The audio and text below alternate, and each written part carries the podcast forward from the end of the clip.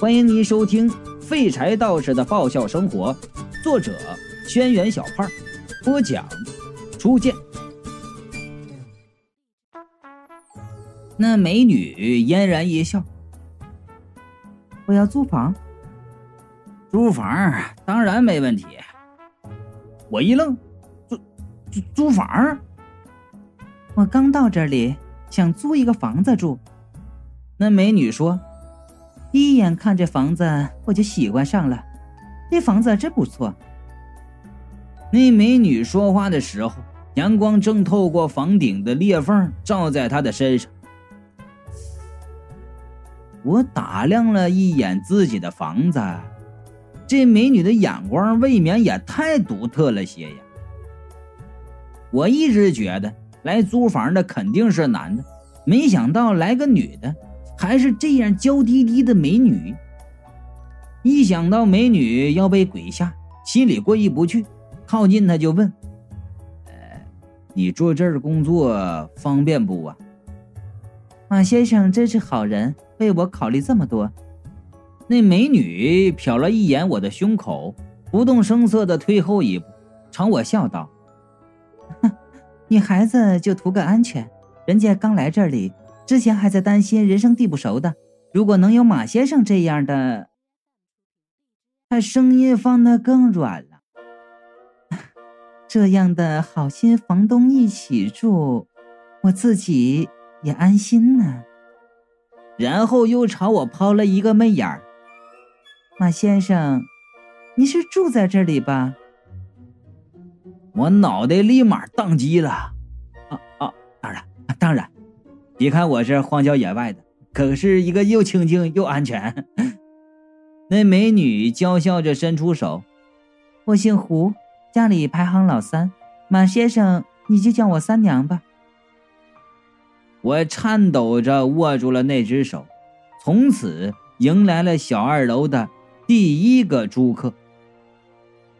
这三娘一来。女人是男人干活最大的动力，这一铁则马上就展现的淋漓尽致。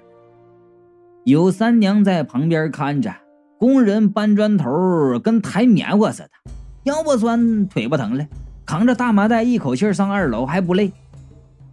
三娘就问我，我住哪间房？我考虑了一下，这二楼有个吊死鬼。一楼的厨室，自从那天我被夹住头，再也打不开了，所以最后我选择了一楼最左边第一间客房，离门近，有什么情况逃的也能快一点。结果三娘二话不说，选择了右边第二间的佣人房，还笑着跟我说：“住房东旁边，我才觉得安全。”多么善解人意的姑娘啊！啊！出于良心的谴责，我最后还是把左边第一间客房让给了三娘。两人说好后签了租约，租期为一年。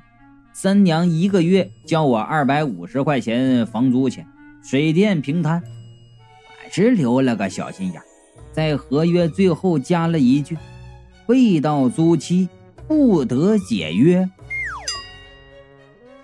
合约递给三娘，三娘抬眼皮，眨也不眨就签下来。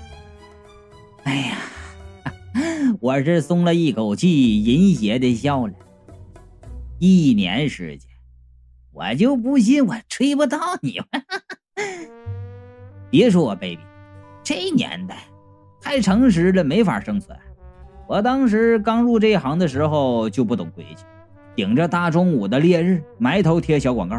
不带休息的，结果一路贴就贴到警察局门口了。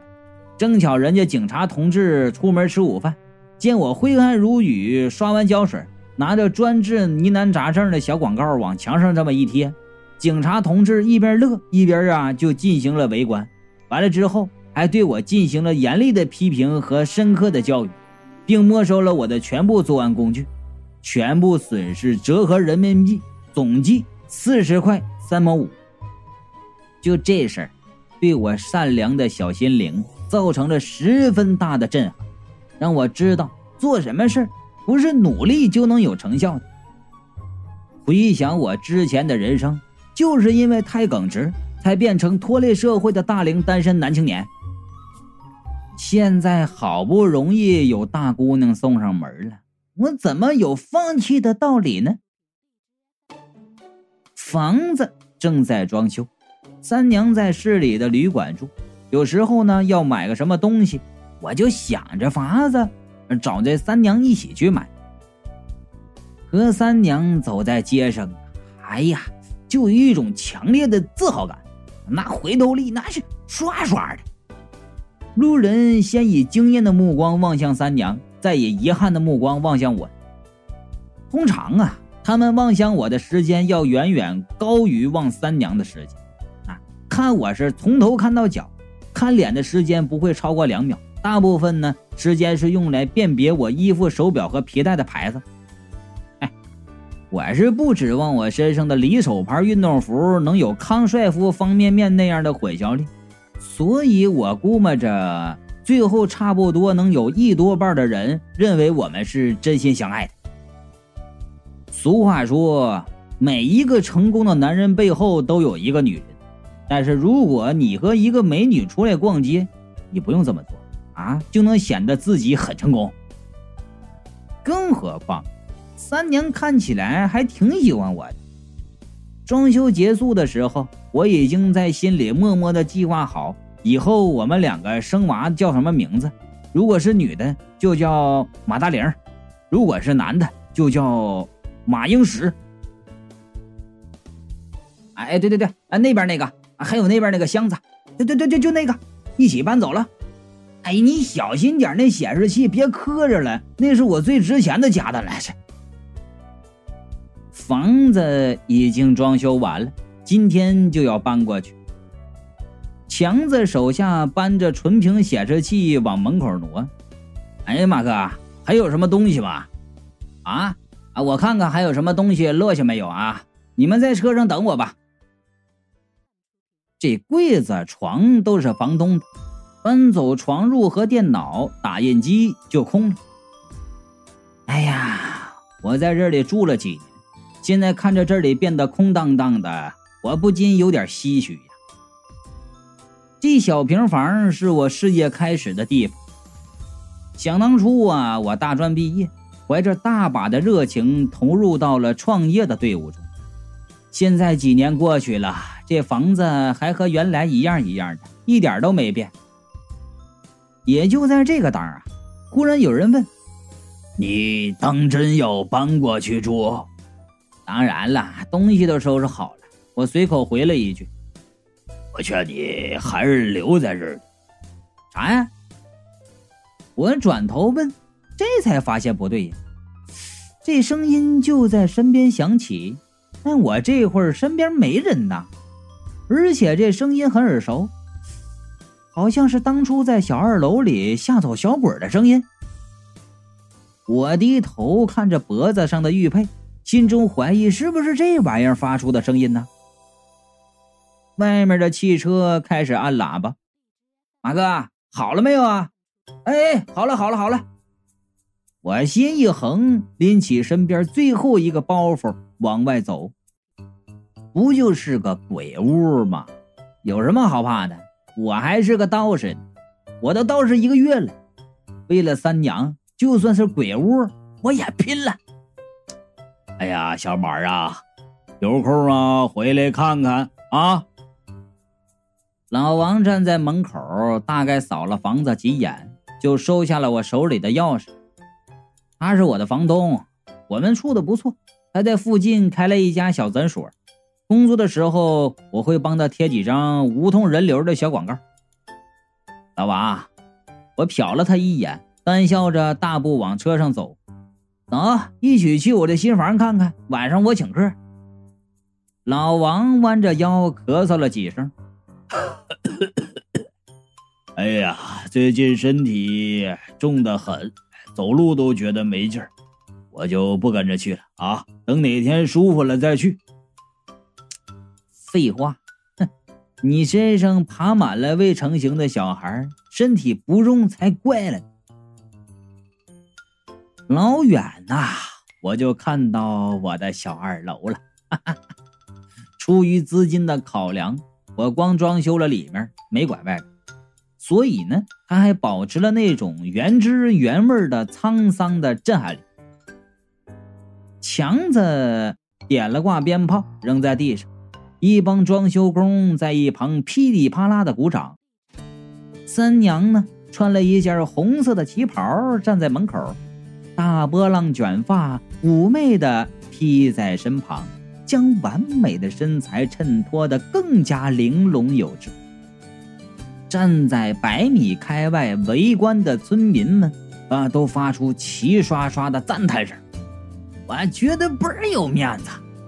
昂首阔步的就走过去，冲三娘一笑：“哎呦，这么早就来了？”三娘冲我嫣然一笑：“ 早一点过来收拾东西。”哎呦，我的半边身子都酥了。瞟了一眼小二楼里两张相邻的门心情是非常的激荡啊！强子指使着其他人把我的东西搬进去，对我说：“哎，马哥，那我就先回去了。”我还是盯着三娘，头也不回的说道。别呀，一会儿我请客，咱去吃一顿去。改天吧。呃，今天你先收拾收拾东西啊。强子生意能做起来，肯定的，有眼力劲儿啊，这也是很大的原因呐。目送强子离开，我和三娘往房子里面走。那帮围观的村民中，忽然有人大声的叫道。姑娘啊，你别住那儿啊，那房子闹鬼！我连忙把三娘推进屋，关上门。刚才太高兴了，都把这茬给忘了。哎呀，三娘有点紧张的看着我，他们说什么呢？没事没事没事。我这人一向比较耿直，向来不会说谎，磕磕巴巴的说道：“ 他们说笑话，世上哪有什么鬼？” 那就好。三娘娇滴滴的说：“人家最害怕鬼了，真要是有的话，马先生，你一定要保护我呀！”我握着拳头连连点头：“那当然，那当然。”我和三娘坐在客厅里边聊天，我使出了我的看家本领，找话题。三娘被我逗的是花枝乱颤。到了十一点多呀，才回房睡觉。我微笑着目送三娘回房，然后关了灯，贴着墙角摸回自己的房间。天一黑呀，我心里就发颤，睡觉前把门就反锁了。刚粉刷过的墙雪白雪白的，家具都是原来的，就重新粉刷了一下，还透着一股油漆味儿。白炽灯亮得晃眼，放在床头的小闹钟滴答滴答的响。我呀有点闷得慌，索性关上灯睡觉。哎，明天呢应该去把二楼那大胡子道士的像拿下来放屋子里。一关灯，那闹钟的声音就更明显，滴答滴答的惹人烦。我伸手去床头摸闹钟，想把它关掉。按理说，手一伸它就能摸到，结果手摸过去没摸到闹钟，倒是摸到一个毛乎乎的东西。我心里是猛地一惊，那是什么？我大着胆子伸出另一只手，顺着那东西摸下去。那柔软的触感，像是皮肤。再往下一点摸到了两个窟窿。我又摸了摸，确定了那个形状。这一次，整个背都凉了。那是一个人的鼻子。有人在手那边咯咯咯的笑。我屏着气望过去，发现那里有一个男人的头，正咧着嘴冲我笑呢。我一手抓着他的头发，另一只手手指正插在他的鼻孔里。那男人咧着嘴，冲我说道：“喽，别这样，我无法呼吸了。”去你大爷的呼吸吧！我条件反射的抓起那头扔了出去，那脑袋在快要撞到墙壁的时候，嗖的一下消失了。房间又归于了安静。我坐在床上，大口的喘息着，油漆味充斥着我的鼻腔，但那之间还带着一股淡淡的铁锈味。铁锈味！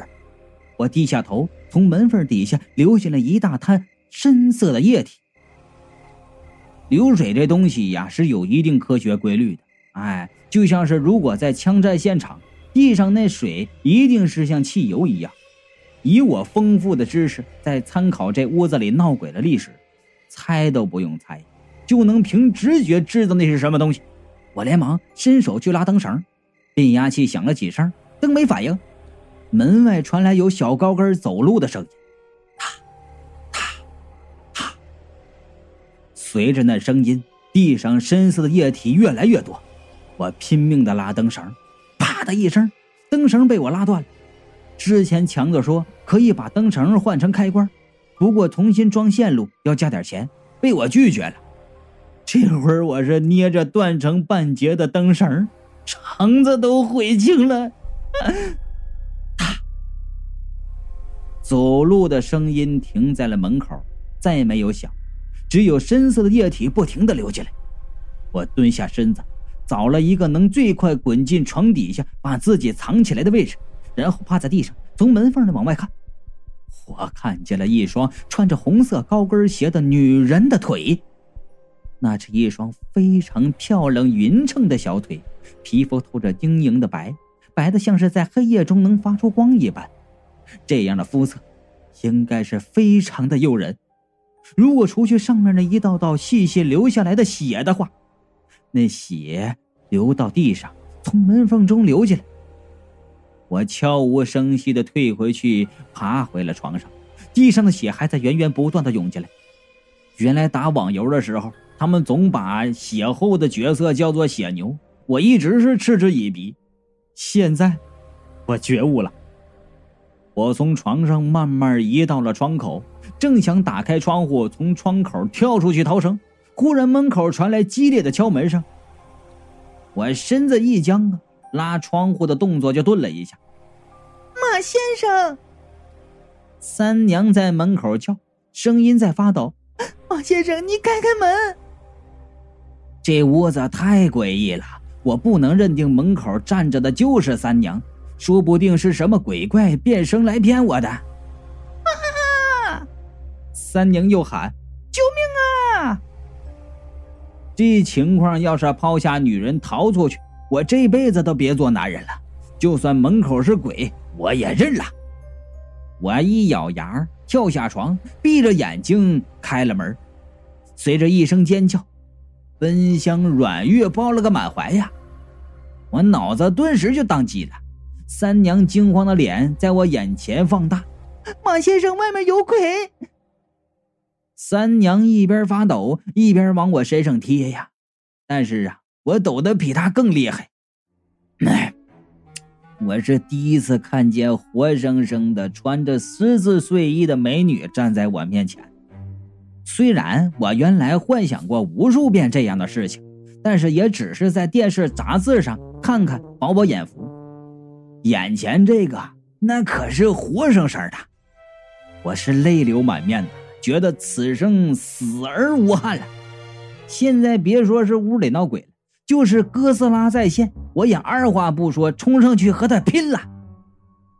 要是我不幸阵亡，他肯定会一辈子记住我；要是我活下来，我俩肯定就成了。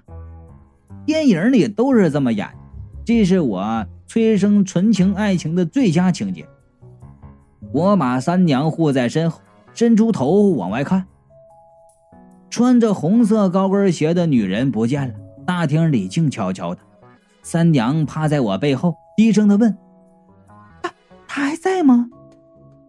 她说话的时候啊，正对着我的耳朵，那气息让我的心里默默的荡了一下。不在了。楼上那个也没有了，楼楼上。我一边说着，一边抬头看，那个白色的吊死鬼正伸着舌头，慢悠悠的从二楼飘了下来。我连忙缩回头，紧紧的关上门。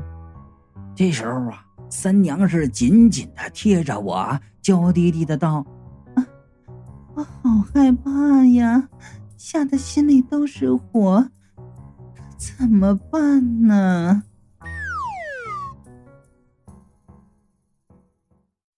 想了解更多初见有声作品或提前收听，可以关注微信公众账号“初见说书”，或者加初见的微信：一零三三三四六三五五。